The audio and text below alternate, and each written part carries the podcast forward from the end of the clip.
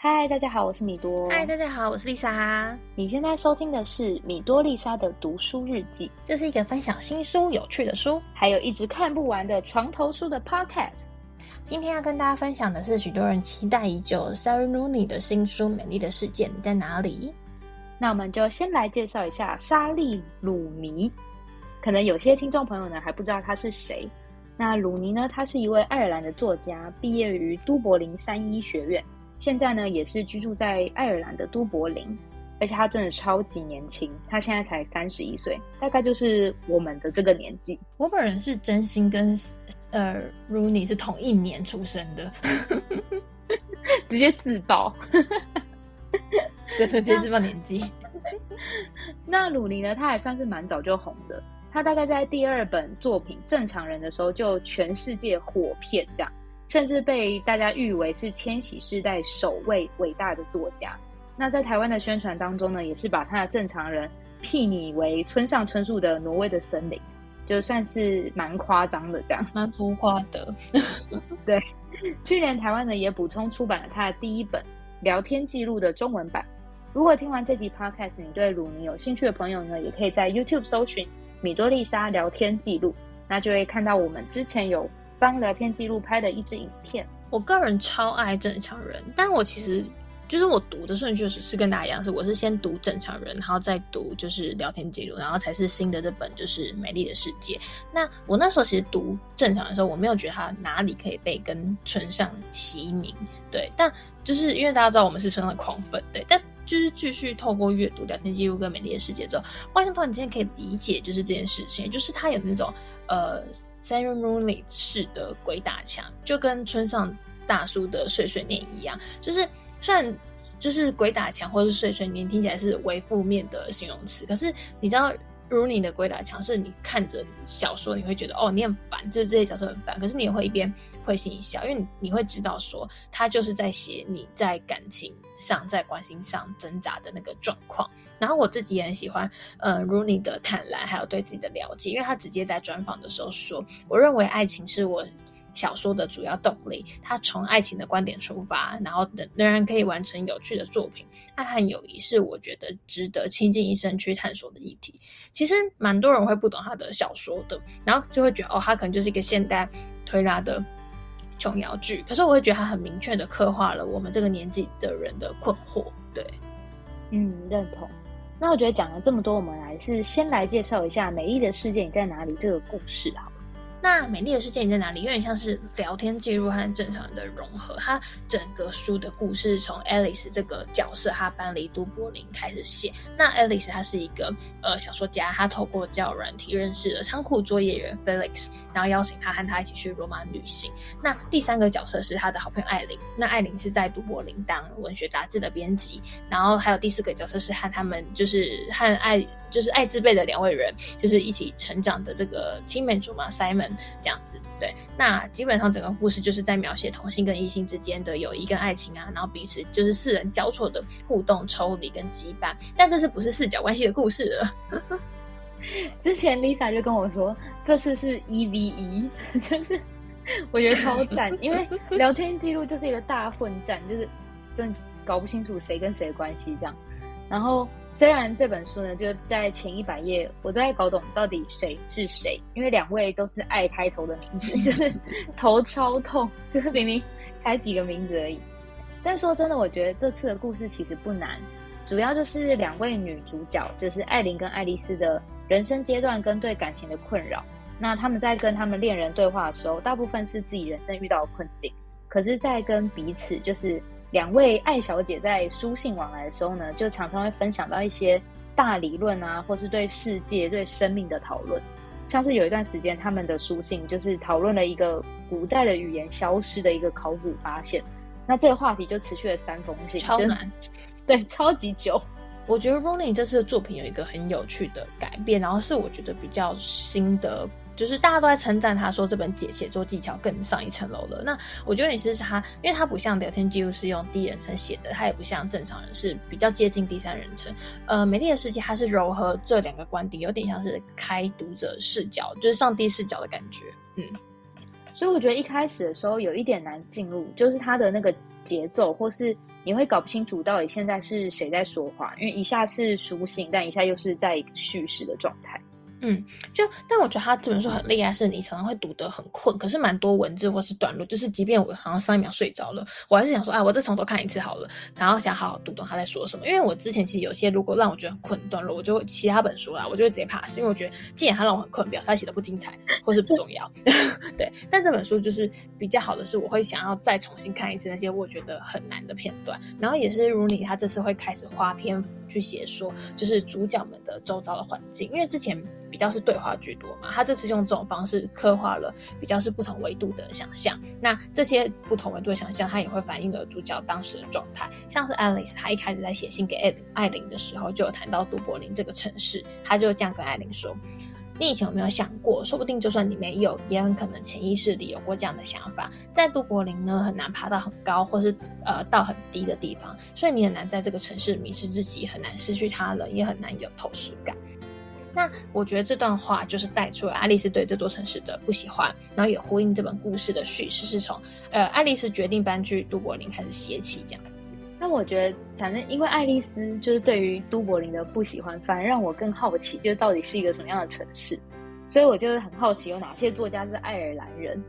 然后你知道叶慈是爱尔兰人吗？我不知道，还有王尔德，反正就是我整个在查的过程就惊呼连连。所以如果大家很好奇爱尔兰有哪些作家的话，我们未来或许可以做一个系列，就是我不知道的叉叉国作家系列。我们在讨论脚本的时候，突然花超多时间在查这些资讯，直接离题。没错。我要拉回来再再讲那个 Rooney 啦，对，就是说刚刚讲到杜柏林那一段，还有这一段是在叙述呃另外两个角色，就是艾琳跟 Simon 之间的就是情境。那这段是说，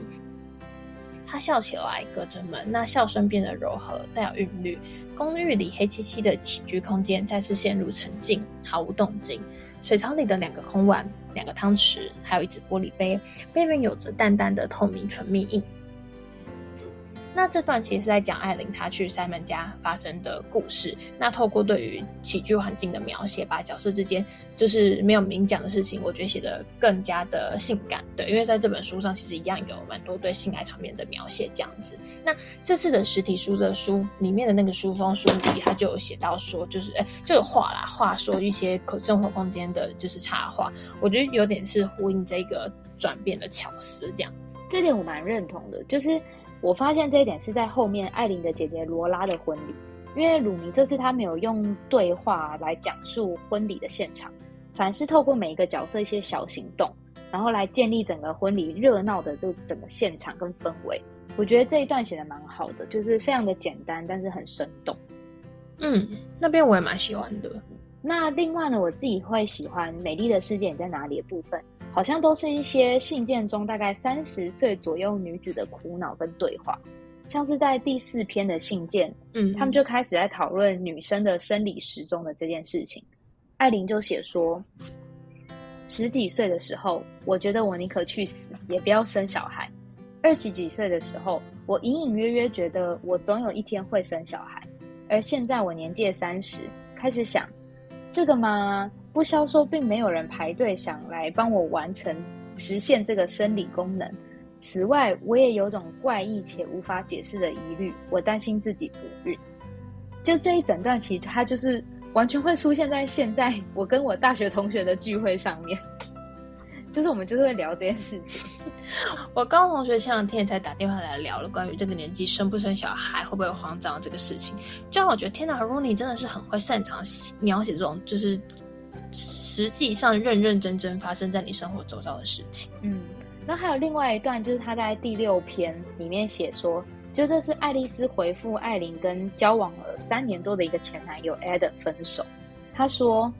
我觉得你内心也很清楚，这不是一段很好的关系。你告诉过我好几次你想分手，但不知道该怎么做。我现在之所以旧事重提，只因为我不希望你开始回顾过往，相信 Adam 是你的灵魂伴侣。”或少了他，你就不可能幸福快乐。你只不过是在二十几岁的时候有过一段漫长而不成功的感情关系，这并不代表上帝刻意要给你失败且痛苦的人生。我二十几岁的时候也谈过一段很久的感情，最后也没结果，记得吗？如今想想，也许我们都很失败，但如果事实如此，那我宁可失败也不要成功。就这一大段，完全就是出现会出现在我们喝酒聚会上面哎，就是 买醉的时候会说的话，就是我们在交 对，就是我们在安慰那些从大学开始交往，然后一路到出社会几年之后分手的朋友。我觉得这可能就是因为鲁尼就是跟我们是同一个年龄，所以我们思考跟在意的事情其实都蛮像的。那在跟这种作者同龄生活的感觉，我觉得蛮特别的。嗯，真的，而且像这段故事书上还有说到说，留在烂情况里，比起肩负逃脱的责任要来的更容易，也更安全，或许吧。嗯，我那时候看这样就就觉得哇，他书中的角色超级超级 real，就好像是我或我朋友一样，就是你本人。也是没有啦。对，那另外这次鲁尼还是有保有他的作品里面，他会透过主角的，比如说对话或是书信往返来谈论大量的议题，像是艺艺术啊、政治啊、友谊等等。那我尤其喜欢一些在类似就是存在主义的描写这样子，就像前面有讲到说，就是呃，Felix 跟 Alice 是一起去罗马嘛，那主要是陪 Alice 去参加当地文学季的活动。那 Alice 她在舞台上朗读，朗读完之后，他会还。观众开始进行问答的环节，那书上就这样写着：Felix 觉得是觉得他的回答很有意思，还是觉得无趣呢？他是在想着他呢，还是想着其他事情、其他人？而在舞台上谈论自己作品的 Alice 也在想他吗？在此时此刻，他是因为他存在吗？如果是，又是哪一种形式的存在呢？这段我其实反反复复再看三遍吧，因为这他人太多了，到底是哪个他？对，就是我其实觉得这件事情蛮有趣的，是他这段在表现存在主义，可是他其实写的很混乱，但我也没有因此就是略过这个部分。那我觉得他这次作品的特色就是有很多这种耐人寻味的地方。那关于这类的哲学的思辨，我其实蛮喜欢鲁尼有一段在讨论人与人的关系。他说，有时候我会觉得人与人之间的关系像沙或水那般柔软，只要倒进某一个容器里面，就能赋予它特别的形状。所以，妈妈和女儿的关系就是被倒进写有母亲与子女标签的容器里，然后这个关系就变成和这个容器同样的形状。无论如何，都留在这里面。某些处得不开心的朋友，说不定可以是很好的亲姐妹；结了婚的夫妻，说不定当父母子女更好，谁知道呢？我自己是觉得这种关系其实是被赋予的容器或是框架这种概念，我自己我觉得蛮有趣的。嗯。他这边其实有讲到说，我们都很习惯替关系贴上标签，或是预设一个假设。但如果像他讲的关系，今天如果是没有任何预设的呢？就像呃水，你把它流出来，它其实会自己流留在各个地方，它不会变成任何的形状。这样子，安利斯认为这样就很像他跟 Felix 的关系。如果是去思考，如果是我们啊，我们去思考人和人之间关系，我觉得会蛮有趣的。就是不是所有的关系都一定要有所谓世俗的定义才能继续走下去。嗯，那其实像这样对于关系开放啊，或是流动的这样思考，我觉得也是我们这一代的人才会有开始去想这件事情。嗯，所以我觉得就是如果你很厉害的地方，他很精准、精准的抓住了所谓千禧时代到底在。在意或是在想的事情，这样子。那其实以虚构小说来说，我大致会把小说分成两个类型。第一个是离你生命经验很远的，那阅读这类型的书，你可以探索未知的世界，像是之前前阵子介绍过的科幻小说，呃，掉落到地球上的人，或者是。如果我们无法以光速前进，对，比较是这一类。那另外一种类型的话，是我觉得你可以在书中投射自己，然后读起来很有共感，然后会忍不住忍不住一直想要贴标签那一种。像我觉得，呃，如你的书就是比较偏这个类型的。对，那如果是以他的作品来说，我自己其实排名第一，大概就是排名顺序啦，就是大概是正常人大于等于美丽的世界你在哪里，然后聊天记录最后。那你你对于美丽的世界你在哪里评价蛮高的，因为它大概可以跟正常人平。对，我蛮爱这一本的。因为我自己的话，大概排名第一是正常人，然后再是聊天记录，最后才是现在这个美丽的世界在哪里。就是我觉得可能就是我是一个古人吧，就是我 他真的是古人，都看一些超老旧的书。就 就是我觉得越早出版的书，我有时候反而会越喜欢，就是。好了，在开玩笑，应该是说，我呃，因为我觉得我在看《美丽的世界在哪里》的时候，心中其实一直会有个小问号，就是虽然像鲁尼这样跟我们非常同步的感觉很特别，就是我们可以说是从他一路聊天记录上是一个默默无名的一个作者，然后到现在《美丽的世界》，他在写这本书的时候，我们应该是已经认识他了。然后他写这本书的时候，应该就已经是火遍世界的一个作家，这样。没错，我觉得这个这样的关系跟作者有这样的关系是蛮特殊的。可是同时，我也会在想，那他在写这本书的时候，这些文字好像少了时间的淬炼。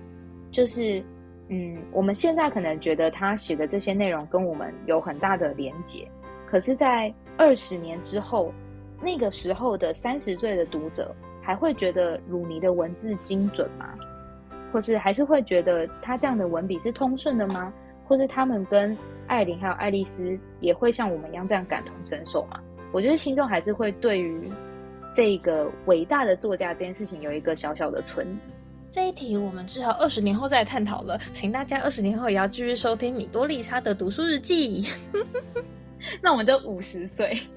超老。跟村上跟村上阿北一样啊，鲁尼就会变成鲁尼姨。其实有一点害怕。哎呀，总之我还是会继续期待 Rooney 的下一本作品。就像他讲的，爱和友谊是值得他倾尽一生去探索的议题，所以我们永远都可以在 Rooney 的书中找到那个呃时而飞翔，然后时而彷徨的自己。那也可以找到不管在哪个平行时空，我们都爱着的人们，以及属于彼此的美丽世界。那我们以上就是呢今天跟大家介绍的莎莉努尼的新书《美丽的世界你在哪里》。如果大家喜欢我们的 Podcast 的话呢，记得呃追踪我们的节目。那如果大家想要看会动的我我们，或是长的样子的我们的话呢，欢迎追踪我们的 Instagram 跟 YouTube 频道。那我们就下次再见喽，拜拜。拜拜。